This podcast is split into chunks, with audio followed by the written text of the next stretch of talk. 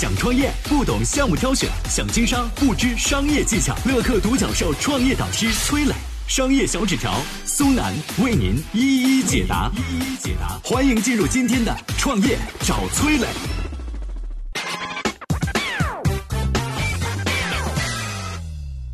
世界供应链正在逃离中国，他们能成功吗？历史上，外国企业两次试图把供应链撤出中国，结果如何？有请松南，有请松南。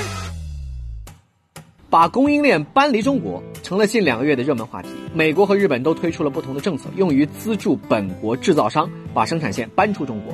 政府给钱让企业搬家，听起来真是大方。可是这事儿能成吗？其实，把供应链撤出中国这种声音之前也出现过。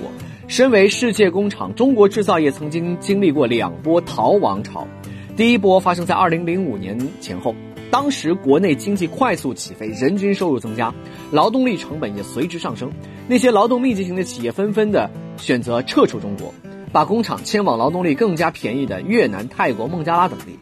但是这一波逃亡潮并没有对中国的出口数据造成什么影响，因为这些劳动密集型企业撤的同时，科技产业成为了全球经济增长的火车头，数码类产品的需求快速上升，而这些精密产品无法用传统生产线和廉价劳动力啊来生产，所以啊，这些大企业。也都大多选择留在了中国，因为中国有大量的熟练的劳动力，而这些留下来的企业在中国新建高科技生产线，引入了大量的自动化机床、复杂的电脑信息管理系统等等，帮助咱们从传统工业时代转到了以自动信息化为主的工业三点零时代。第二波供应链的出走潮呢，是大概二零一八年的这个贸易相关的话题啊。以苹果公司为例啊。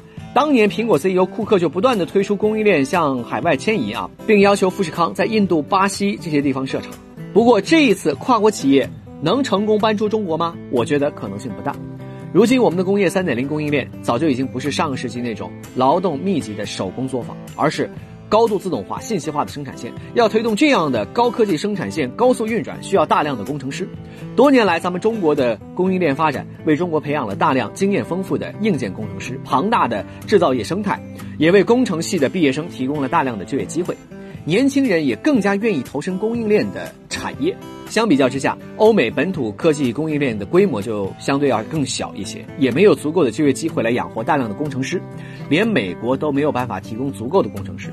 其他的新兴国家其实就更困难了，所以即使外国政府给钱让这些外资企业搬家，他们也舍不得。搬家的钱是有了，那后续发展的钱呢？